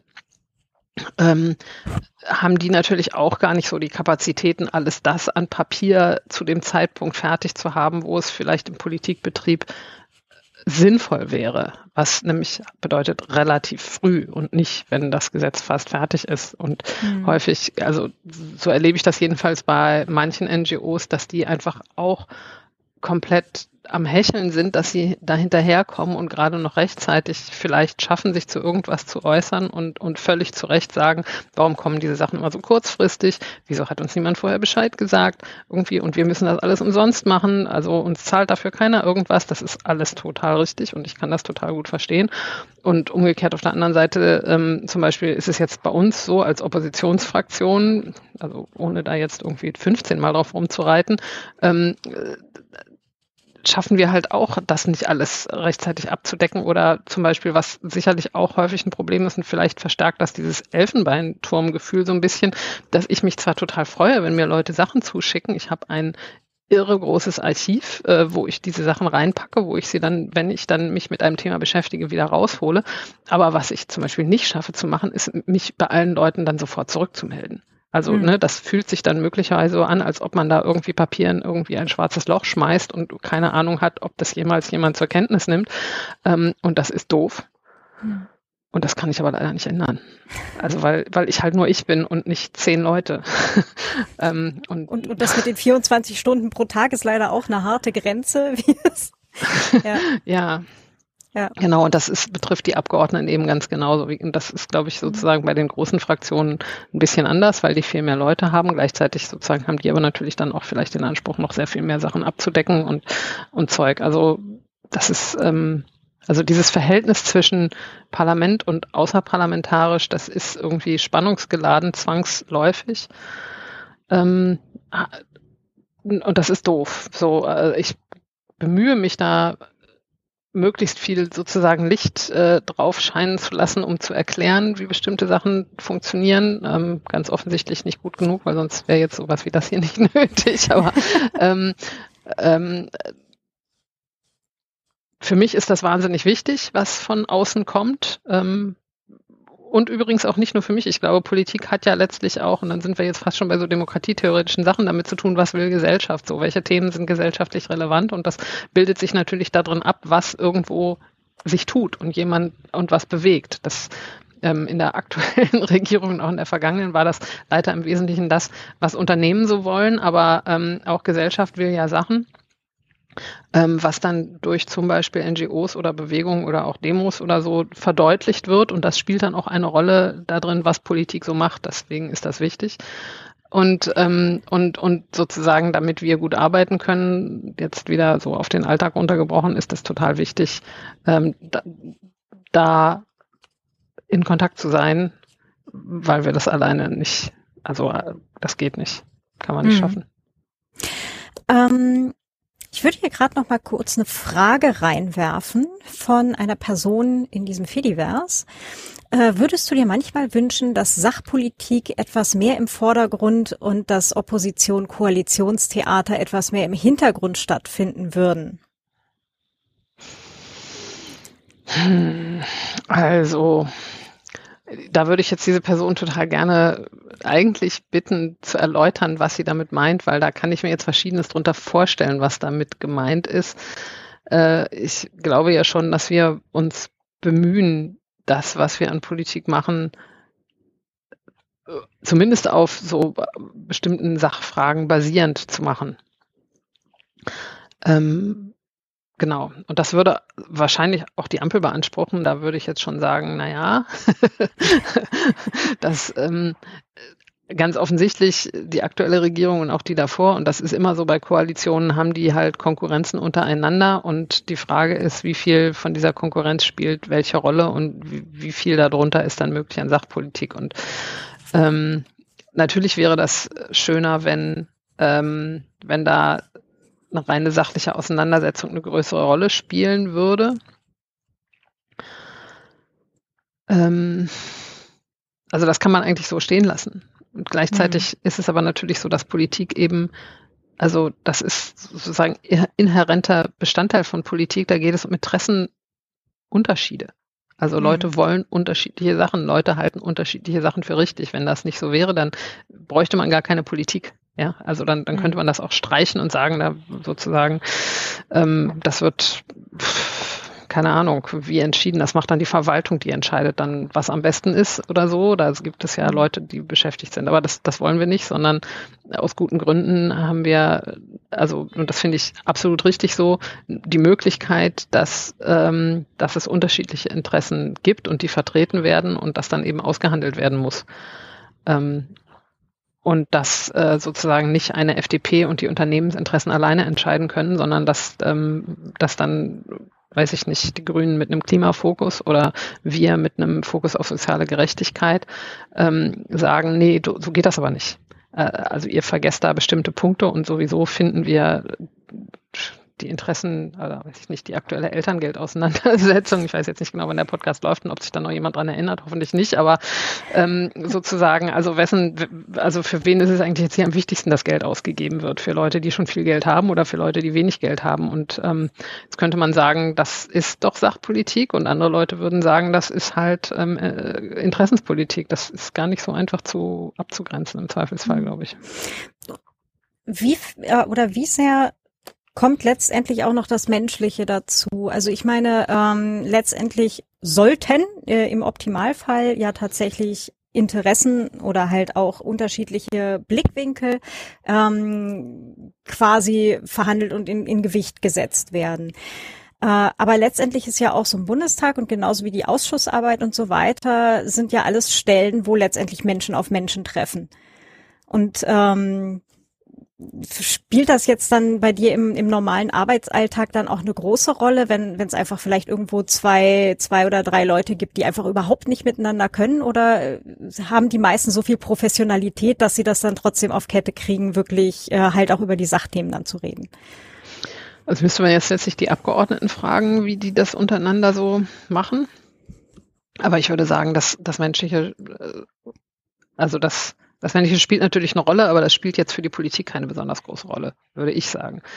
Ähm, also einerseits sowieso, weil sowas wie eine Abstimmung oder sozusagen eine Wahl jetzt von, also zu irgendeinem Gesetz, wie verhält man sich zum Antrag so und so, das ist ähm, das ist eh klar so. Das wird nicht individuell entschieden. Das entscheidet nicht die einzelne Abgeordnete, sondern das entscheidet die Fraktion. Und ähm, dabei in aller Regel wird den Anträgen äh, der Opposition von Seiten der Koalition nicht zugestimmt. Also da, da spielt die menschliche Ebene einfach überhaupt gar keine Rolle. Ähm, das entscheiden äh, zum Beispiel aber auch Fraktionen insgesamt und nicht jetzt einzelne Abgeordnete, wie sie sich dazu verhalten. Ähm, das ist nochmal so ein ganz eigenes Thema, dieses, warum ist das eigentlich so, dass die Anträge der Opposition immer abgelehnt werden von der Mehrheit und umgekehrt in der Regel meistens auch. Ähm, oder warum stimmt die Linke nie zu, wenn die AfD irgendwas beantragt, unabhängig davon, was da drin steht? So, da gibt es hoffentlich nicht so viele unterschiedliche Meinungen, aber sicherlich auch Leute, die finden, das soll doch mehr sachbezogen entschieden werden. Und da würde ich sagen, naja, nö, nicht, wenn die Nazis was beantragen. Ähm, genau, also das ist sozusagen nochmal so ein ganz eigenes Thema, aber die eigentliche Frage ist ja, wie ist das, also worauf du eigentlich hinaus willst, irgendwie kommt ihr da untereinander klar und irgendwie redet ihr miteinander. Und da würde ich dann sagen, diese menschliche Ebene, die ist davon komplett getrennt. Also es gibt irgendwie in allen Fraktionen, ohne AfD, mit denen habe ich jetzt wirklich nichts zu tun, aber in allen anderen Fraktionen gibt es Leute, mit denen komme ich gut zurecht oder mit denen komme ich nicht gut zurecht. Das ist halt einfach sozusagen einfach eine Frage der, der Chemie letzten Endes. Ähm, und das ist, also ich kann mit Leuten mich sehr gut verstehen und wir sind uns freundschaftlich daran einig, dass wir politisch nichts miteinander anfangen können und dass ich nie im Leben irgendwas für meine Fraktion aufschreiben werde, was irgendwas irgendwie positiv findet, was diese Person mir gegenüber da findet.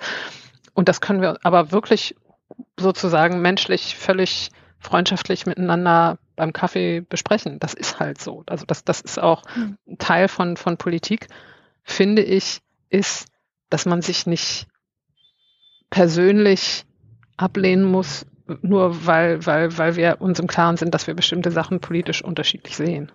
Hm. Ist, äh, und so genauso gibt es Leute, die sozusagen oder? grundsätzlich äh, äh, inhaltlich auch völlig auf meiner Seite sind, mit denen ich irgendwie freiwillig irgendwie nicht durch dieselbe Tür gehe, weil ich die furchtbar finde. Also das ist halt menschlich genau dasselbe. Hm.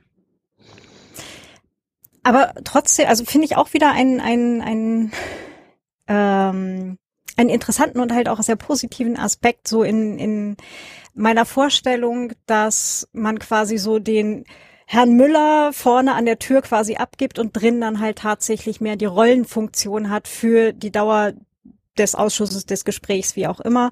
Und dann halt beim Rausgehen kann man dann entweder einen Kaffee miteinander trinken oder halt auch nicht. Ja. Mhm. Also das ist sozusagen, glaube ich, auch ein relativ selbstverständlicher Teil von Politik als Beruf. Mhm. Ähm, so, also das ist, glaube ich, nochmal was anderes, wenn du mit völlig Herzblut irgendwie ehrenamtlich engagiert oder sozusagen Leuten äh, im Rahmen einer Demo auf der Straße gegenüberstehst oder so. Da, da also ergibt sich das jetzt nicht so in dieser Form, aber wenn du sowieso den ganzen Tag nichts anderes machst als äh,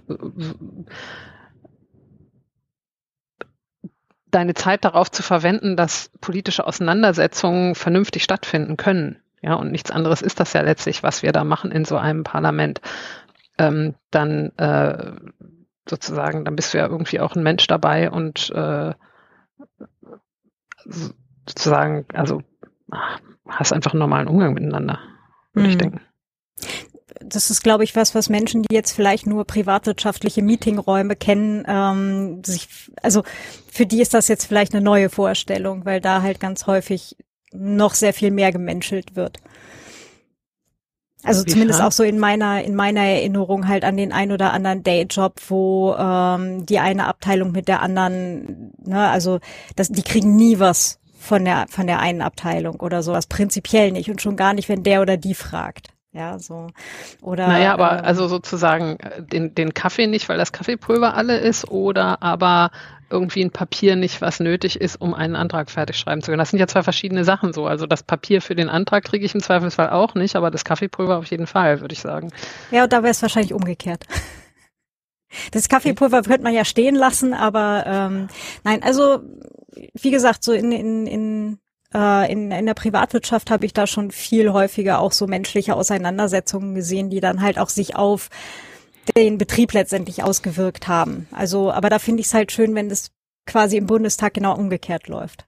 Es gibt natürlich auch Leute, die sich politisch wirklich so spinnefeind sind und dabei sozusagen auch innerhalb der Fraktionen, also das sagen wir mal gerade die linke Bundestagsfraktion aktuell jetzt kein Hort der Harmonie ist, hat sich glaube ich rumgesprochen und dass da Leute gibt, die die da irgendwie äh, sozusagen äh, kein Wort miteinander wechseln, das äh, liegt in der Natur der Sache. So was mhm. auch wenn man jetzt mal so laienpsychologisch sagen würde, damit zu tun hat, dass Leute wirklich den Eindruck haben, ihre politische Lebensentscheidung hängt im Moment davon ab, wie diese Auseinandersetzungen ausgehen. Da hängt natürlich total viel Herzblut dran. So, also die gehen jetzt mhm. nicht alle entspannt, sachlich lächelnd miteinander um. Mhm. Magst du vielleicht äh, an dieser Stelle umschwenken zu deinem üblichen Arbeitsalltag und wie das in diesen Ausschüssen dann läuft? Ja.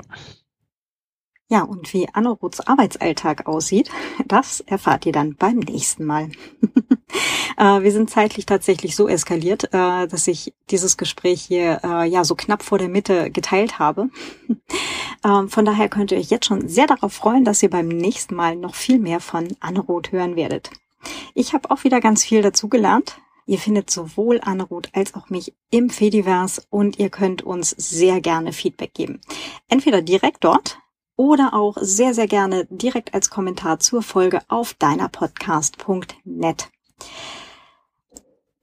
Ja, und auch wieder wie jedes Mal der Hinweis, dass ich wirklich lange genug erst angestellt in, dann als Freiberuflerin für und schließlich auf Kundenseite mit Marketingagenturen gearbeitet habe und wirklich weiß, warum ich keine Werbung mag.